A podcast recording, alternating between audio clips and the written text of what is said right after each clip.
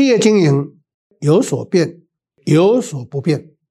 Hello，欢迎大家收听《经营难不难》这么一个 Podcast 的节目。那本节目主要分享是经营管理上的实务跟观点。本人历经四十多年来专业经理人的这个职业呢，就是希望透过实务的经验来提供企业经营的一些的看法跟做法。那在资讯栏下方呢，有更多关于经营管理的课程，以及关于我的这一些经历呢，有兴趣的听众朋友们可以从下方陆续的去查看。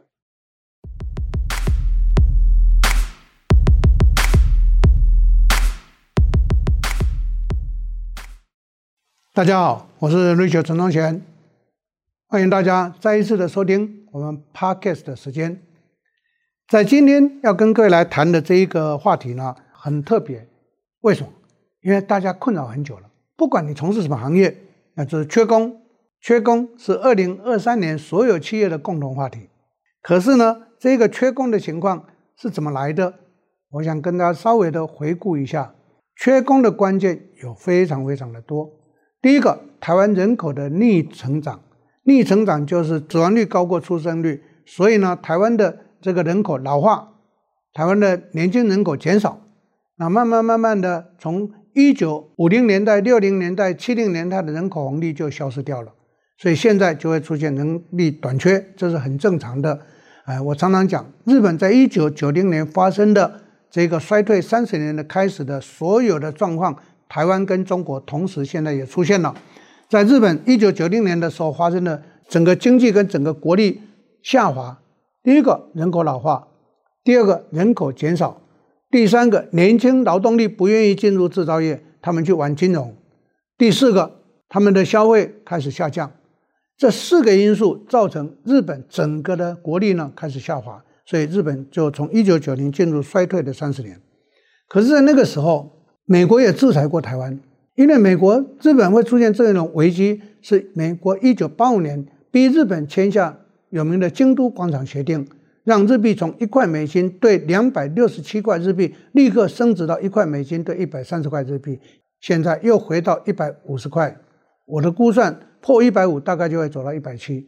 那这个就是日本。我在四年前就跟大家预告，日本即将再起了一个非常重要的关键，所以大家有上西优班的朋友们都听过。好，那我们再拉回来，在九零年代，美国也同样制裁台湾，因为他祭出三零一条款制裁台湾。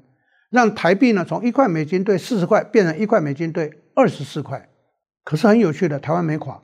为什么台湾没垮？因为那个时候台湾还有人口红利，那个时候台湾快速的从代工的传统产业变成为科技的代工产业为主，所以全世界的 PC 全部都是台湾在供应，所以稳住了台湾。但是在座各位，三十年后的今天，台湾有没有那个气势？没了。换句话讲，第一，台湾没有人口红利了，台湾的人力开始短缺，台湾的年轻劳动力不愿意再进入职场，他们宁可去做电商，宁可去变成一人公司，宁可去跑 Uber Eat，也不愿意进入到正常的职场。所以呢，台湾的一些产业呢，不管制造业、买卖业、服务业、零售流通业，通通都处于缺工状态。所以在这样的一个现象，我把它称之为叫做。缺工的新常态，那各位朋友们，当我们面对到这个新常态的时候，应该怎么办？对不对？所以呢，在我们连胜的线上课程也好，实体课程也好，就会开出所谓的人力招募的课程，然后让大家来了解，甚至于呢，如何避免人员的离职，就有离职面谈的专业的课程。那也会考虑到我们在这个时代，等一下我会给各位新的建议，在 AI 时代如何去运用的这一些。人力的发展，或者是重新打造的，配合着 AI 时代的影响，我们会有这一方面的课程提供给大家参考。好，那这些课程专面的内容呢，到那个时候欢迎各位去上课或者在线上上。导师今天要跟各位来谈的，当这个缺工成为新常态的时候，企业应该怎么办？第一个，我会建议在座各位开始改变我们的雇佣的那些传统的旧思维。你想要用年轻的人，年轻人不为你所用，你还那边期望干什么？所以启用有年纪的人吧，二度就业的，三十五岁以上的女性劳动力，五十五岁以上的男女的劳动力，这个中高龄人口的雇佣是我们必须要去接受的事实。台湾将来一定要用这些人。好，那配合这些人，我的第二个建议就来了。那你配合这些人，是不是在工时上面就要弹性了？你不能够一直用的坚持我要八小时，你不要脑筋那么僵化，弹性一点的，你会拥有很多的新劳动力，而且这些新劳动力比年轻劳动力更有经验，而且更愿意投入工作。所以各位朋友们，这是第二个改变，弹性工时出现。第三个改变，我们快速的导 AI，用 AI。来创造我们的自动化运作，来用 AI，不管是设备也好，软体也好，来帮助我们在工作上头来梳理我们所有的工作的情况，而不是靠人的经验去做。所以这一点各位一定要理解。不管你用在制造业、买卖业、服务业、零售、流通业，通通都是一样。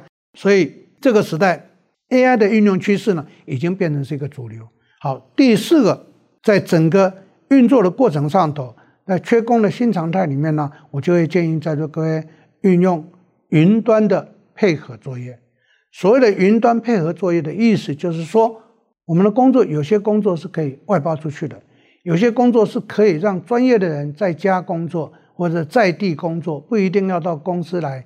他在南部也可以为我们公司做事情啊，对不对？那个就是云端的作业。所以这个时代跟过去完全不一样。除非，除非我们门店柜产业，你必须在现场，否则的话，在座各位，为什么工作一定要在现场？为什么一定要每天大眼瞪小眼的去看到他？有完成任务比较重要。所以各位老板、各位主管，你要学会的是什么？学会做经营计划，学会去做工作计划，学会去做工作安排，学会用工具跟云端平台。来梳理我们所有的工作的沟通进度、成效掌控跟这个成果的评估，这个是我们运用 AI 来改变、运用云端来改变的，这个就是工作的新常态。所以第五个呢，工作的新常态是什么？你不要再相信永远的雇佣才是王道，这是错误的。所以这个时代承揽可能是一个新的配合的原则。因为专业的人不一定会为你所用，承揽是一个非常有效的方法。像我从一九七六年开始，劳基法还没有规定，我就已经开始做这种的定期经理人合约，就是现在的承揽，叫做定期经理人合约。所以各位都知道，我在当人家的总经理、执行长，绝对不是被人家聘雇，而是签约只做三年，绝对不会连任一天。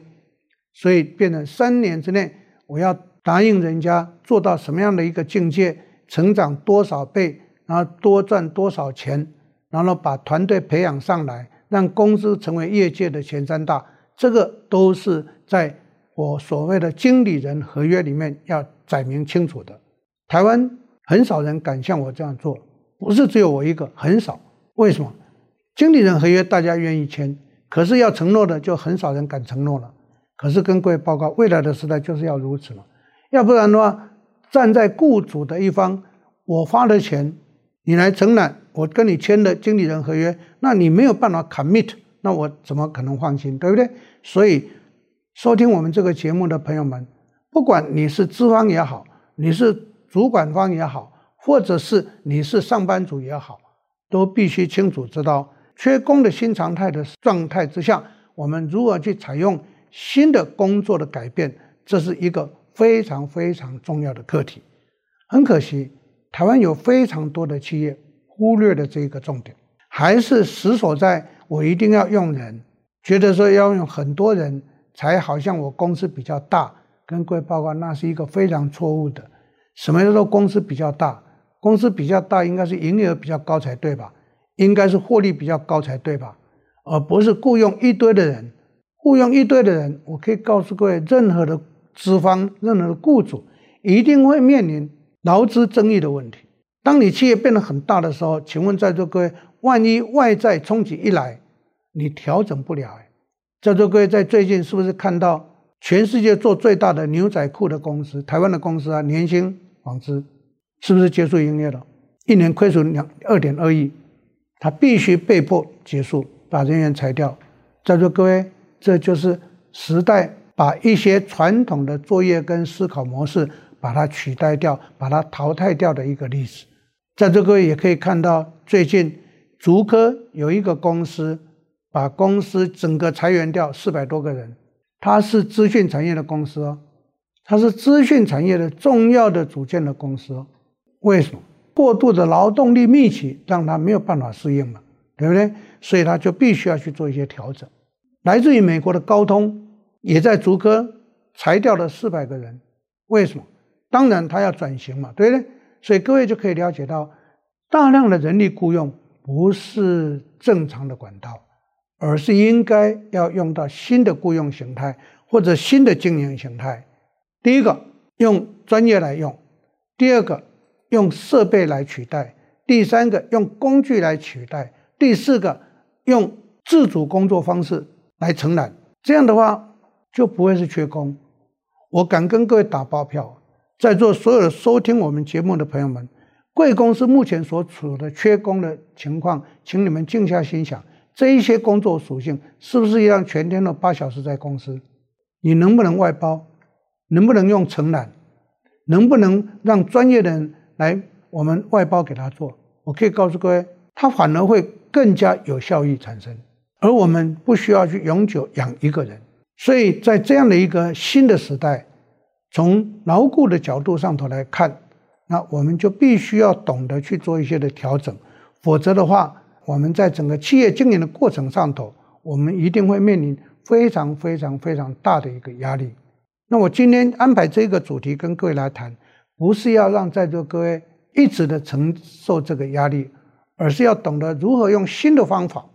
来避免这一个压力的出现，来排除这种压力的负担，而反而让我们公司能够更方便的去运作。我想谈到这边，也要跟各位来分享我在 CEO 班一直告诉大家的一个经营的新的模式，那叫做 SI。在座各位收听我这一个节目的朋友们，您可能是 CEO 班的学员，那你就会听过 SI。SI。是我在经营企业这五十年来所用的，不是现在的惯用名词，只是现在有这么一个名词出现，叫做 SI。SI 叫做 System Integration。System Integration 的意思就是整合。所以我常常上课跟大家分析一个顺口溜：今后公司所卖的不是公司自己做的，保证你业绩成长十倍。如果我们公司卖的一定要我们自己做，那保证你业绩成长二十个 percent。辛苦吧？十倍跟二十个 percent 哪一个高？而且我卖的一定是要我自己做的话，你就要去买土地、盖厂房、买设备，请一堆人。可是我卖的不一定是我自己做的，我可以卖进所有的东西嘛，对不对？在座各位，各位公司是经营电商的朋友们，你如果用官网经营，我保证你业绩不会成长；如果你用平台经营，我保证你业绩突飞猛进。请各位看看陌陌是官网还是平台？请各位看看，虾皮是官网还是平台？请各位看，PC Home 是官网还是平台？请各位看看，雅虎是官网还是平台？举例，你就可以去体会到底什么样的营运模式才能够让我们变得很不错。所以，平台才是电商发展的根本。所以各位听进去吧。好，制造业永远受到限制，你想要业绩很大，你厂就要扩得很多。但是有一个产业非得自己设厂不可，就是原物料零组件，你非得自己设厂不可，因为你不可能找人家代工嘛，对不对？像我过去主持的大亿科技集团，我们会为什么扩大到八九个厂？那当然就是因为我做的是被动元件啊，保护元件啊，非得自己做不可嘛，对不对？可是在座各位，业绩最大的是谁？不是国巨，也不是大亿，也不是华新科，却是台湾大联大。台湾大联大成为世界最大。他在生产吗？没有，他在做 integration。所以呢，整合，不管你是在产业链整合，你在通路链整合，你在经营链整合，那个整合才是企业经营的价值。那我今天会跟各位来提供这个 integration 的概念，就是来解决各位朋友们你所面对到的缺工的问题。如果你用整合，那你就不会缺工。你整个就不会缺工嘛，让喜欢做的人去做嘛，对不对？你就外包给他，到头来你就找一个工厂帮你做，整合就变成你的成品，而且贴自己的品牌出去，谁会去管你在哪边做啊？而且我跟各位报告，我还做到就地供货，我在全世界的供货都在当地组装生产，这样一来我成本又低，交期又快，为什么我一定要受制于缺工的问题？对不对？好，第二个例子。如果你做的是零售流通业，为什么在一九八零年代就发展连锁经营？各位都知道，我带过二十一个连锁体系，我辅导过二十一个连锁体系，都让他们成为台湾他们业界连锁的前三大。各位都知道，我带过宝岛、小林、大学光学，我当过 Body Shop，我带过一支香，我带过郭元益，我带过礼坊，我带过万益食品。各位朋友们，这一些通通都是靠连锁上来的。当然，连锁就有直营连锁跟加盟连锁嘛，对不对？好啊，那重点就在于你要懂 marketing 比较重要。为什么要纠结在什么店、什么连锁，通通都是要我自己的，然后再受制于苦于缺工的烦恼？各位朋友们，你为什么不去经营商品，然后让喜欢做的人他自己创业来做？他们宁可家族自己包起来做，他也没有缺工的问题。可是你喜欢直营。把连锁店弄得很大，你就会有缺工的问题。好，那你直营对不对？我没有说不对。我在一九八六年在直营连锁里面创了内部创业，我就是来解决这一种缺工的情况。所以我早在一九八零年代就看到台湾会缺工的现象，所以我就走内部创业。内部创业，我的每一个店都是店的投资者，他自己的人、自己的家族负责看那个店。在座各位会缺工吗？不会。所以各位朋友们，有很多方法可以让我们在面对缺工的时代，可以去解决跟改善。你用设备来改善，你用内部创业来改善，你用加盟来改善，对不对？你用小微企业的 SI 来整合来改善，通通都可以让你们呢在面对这个状态的时候不会有烦恼。哦，所以今天跟各位做这个分享跟说明，也顺便介绍给各位，有空的话可以在我们下头的资讯栏呢来选这个人力招募的课程，然后让大家来了解，甚至于呢十二月的时候呢，我们有一个 SB 的活动，你们也可以来听听跟参加。今天跟各位就报告到这里，希望能够带给大家一些脑筋的冲击跟新的方法的改善。对不起，对你们是新，对我来讲已经不新了。我已经走了三十几年了，所以为什么我经营的企业会好？不是我有多伟大。再一次跟各位归纳，方法用对，你就对了；方法用不对，你再努力也不会对。这是今天跟各位报告的重点。谢谢大家的收听，我们下一次再会。